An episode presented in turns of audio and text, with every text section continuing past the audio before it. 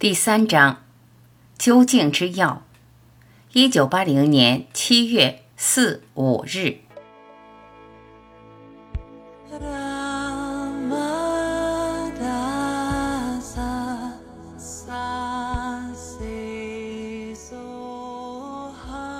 求道者，为什么不同的导师、圣人和正悟的瑜伽士之间会有如此的分歧？或许是他们并未证悟。导师，不是的，我会向你解释。尽管意识是普遍的，你在的真知以及所有的真知都是一样的，但他们的表达却是个体性的，因为他们是通过不同的身体和心智表达出来，一切都是不同的。因此，每位圣人的教导都不相同。而且必然如此。求道者，所有的这些道路都会导向导师，他们会导向同一个终点，条条道路通德理，难道不是吗？道路各不相同，终点却只有一个，所以你无法比较我的道路与其他圣人所阐释的道路。求道者，在您的方法里，我能称之为方法吗？您是否有注意过任何神通？导师，没有，但那是我自己的事，因为我的导师如是教导了我。我的导师告诉我，尽管你证悟了，你的任务却只是阐释真知，神通与你无关。我曾经非常的热切，我想象着我会获得某种超能力，施行奇迹，疗愈病患。最初我就是这样想的，那是我初学时的想法。但我的导师告诉我，那方面的事情与你无关，你只需要阐释真知。所以我不具有超能力。然后导师告诉我。你必须每天重复这些拜赞祈祷歌三四次，这是你的每日必修课。他说：“为了无知的人们，我们必须如此。”我并不是想把你带到传统的、常规的、迂回曲折的灵修道路上。这就是为何外国人会比较喜欢我的教导的原因，因为我这里。并无那些传统常规的东西。求道者，那些传统的印度祈祷仪式，在这里一个都没有。导师，那是谦敬之道。然而，我给你们的则是阿特曼瑜伽。我没有练习奉爱瑜伽，也就是拜赞之类的方法。实际上。奉爱瑜伽是自动发生的，它意味着信徒试图与神连接，并非只有这里才有奉爱瑜伽，它其实无处不在，包括蚂蚁都在练习奉爱瑜伽。也就是说，人人皆有奉爱之心，甚至连一只蚂蚁都想要活下去。这份心愿与奉爱无二无别。只是这只蚂蚁并不清楚这一切，只有人类。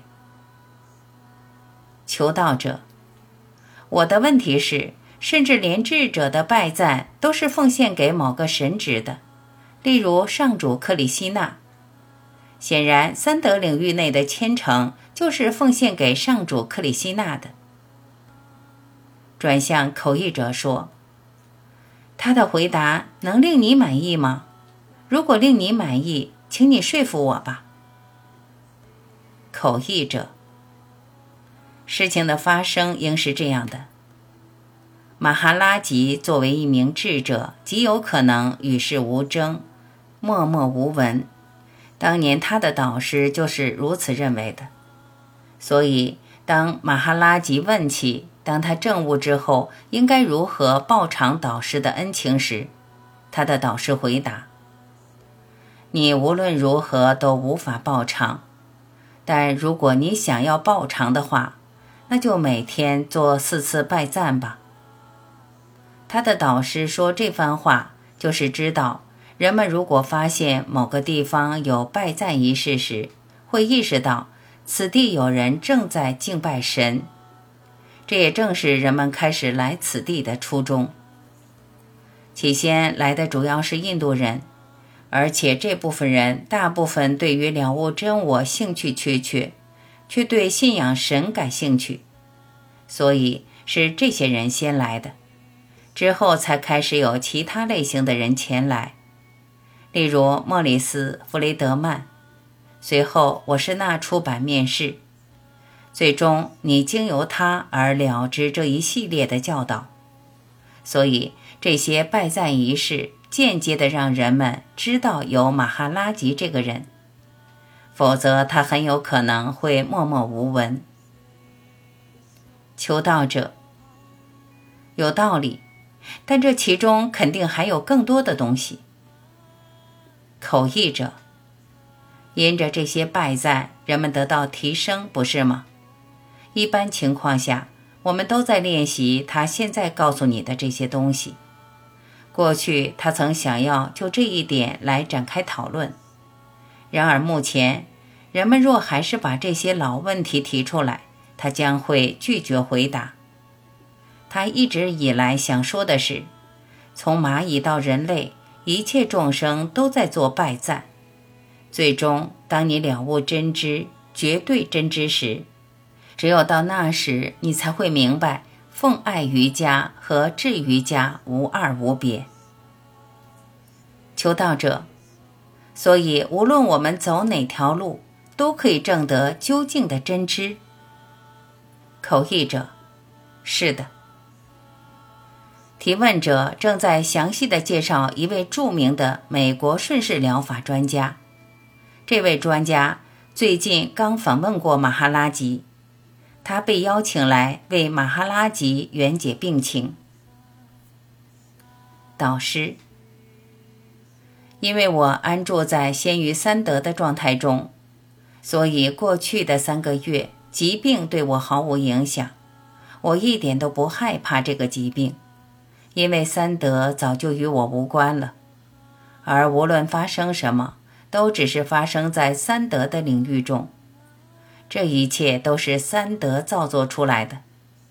我是三德及其领域的关照者，但我却不是三德。你们刚才说到疾病，疾病是发生在什么事物之上呢？显然，它并未发生在我身上。疾病只是发生在所谓的出生之名所附着的那个事物上，因此是那个被生出来的事物在经受病痛，而不是我在生病受苦。接下来的问题是：被生出来的究竟是什么？被生出来的只是三种状态：清醒状态、睡眠状态以及我在认知的意识状态。若无这种意识状态，身体和生命元气就无法正常运作。所以生出来的就是这三种状态。然后这三种状态通过三种属性三德来工作。所以三种状态。以及随之而来的三种属性，这一捆东西被生出来了。之后无论发生什么，都只是发生在这一捆东西上。至于我，跟这一捆东西毫不相关。我清醒地关照这生出的一切，也清楚地知道我并非这生出的一切，所以我毫无畏惧。别人眼中的重病对我而言根本无所谓。虽然知道我自己并非被生出的那位，但还是会对他有着一丝牵挂。哪方面的牵挂？对身体的牵挂，因为我与这具身体共度了一段漫长的时光，因为我跟他相处了八十多年了，所以会有那么一丝牵挂。就如我遇见某个老乡。我们彼此相识多年，他来了又走了，我跟他说再见，然后发生了什么？他正在离去，或他已经离去的事实，将不再对我造成影响。但当他告别时，还是有着那么一丝的牵挂，因为我相识八十多年的某个人或事物要离开了。但那就是所有的一切了。我对他并无一般意义上监牢的执着。意识被生出来。然后错把自己等同为这具身体，认为自己就是这具身体，以为自己是通过三德来运作的，那就是被生出来的一堆东西。然而我跟他们毫不相关。我在伯奇梵歌中，上主克里希那告诉阿周那：“你并未杀人，也没有任何人被杀，这一切全是幻象。”甜味是糖的本质或属性，但只有当糖仍然存在时，甜味才能存在。一旦糖被吃掉或扔掉，甜味就不存在了。所以，身体的本质精华就是这份我在的认知、意识或存在感。如果这份身体精华耗尽，那么存在感也会随之消亡。这份存在感无法脱离身体而单独存在，正如甜味无法脱离物质糖单独存在一般。求道者，那么剩下的是什么呢？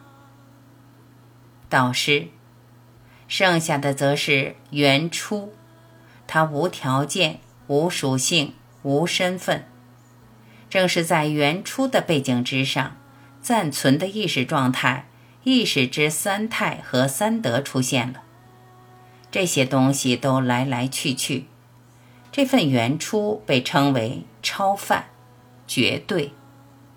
这正是我的基本教义。你有任何疑问吗？求道者，对此教义我基本上是接受的，但我仔细地读过几本书。我记得书上说，一般人为证悟者会有某种前世记忆的残留。如果进入了您的状态，这份残留是否会被完全清除？导师，如果糖或甘蔗水还在，那么甜味就在；如果这个物理形态的物质精华这具身体消失了，哪里还有什么记忆可言呢？甚至于你是活着的，你是存在的，这份觉知会消失，你的存在感本身也都会消失，就如甜味消失般的消失了。这位女士的问题是，在身体和意识离开之后，还有某种名为超范的事物留下来。那么，无论留下来的是什么，你又如何能知道呢？你怎么可能知道还有某物留下来呢？让我们换个角度来看，这个房间里有二十个人，然后这二十个人全都离开了，于是留下来的就是这个房间。但离开的人不可能理解那是什么。超范是无条件、无属性、无身份，身份必须是伴随着我在认知的产生而产生的。所以，当我在认知本身尚未产生时，谁会在那里提问呢？如果你还是某个人，还处在个人身体、心智的层次，你就不可能理解这一点。你只能亲自去体验它。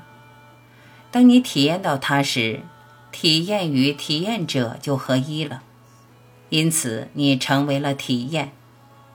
只有以这种方式，你才可能了知，但不是心智了知。这心智是在你取得真知之后才升起的。如果有人问超范像什么，答案是超范像孟买。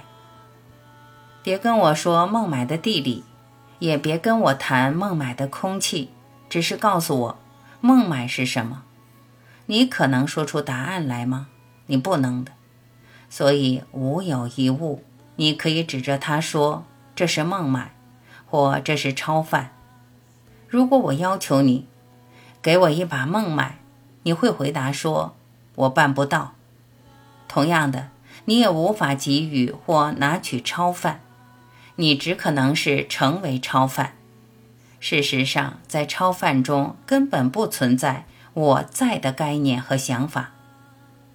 有人问：“那像是睡觉的状态吗？”不是的，正如我前面所说，睡觉是被生出之物的一种属性。所以，请找出究竟是什么被生出来。在出生之前，甚至都没有我存在的想法。回家吧，专注于超范，因为超范必须彰显自身，你无法用头脑和思想去把握它，绝对不是那么轻易就能到手的。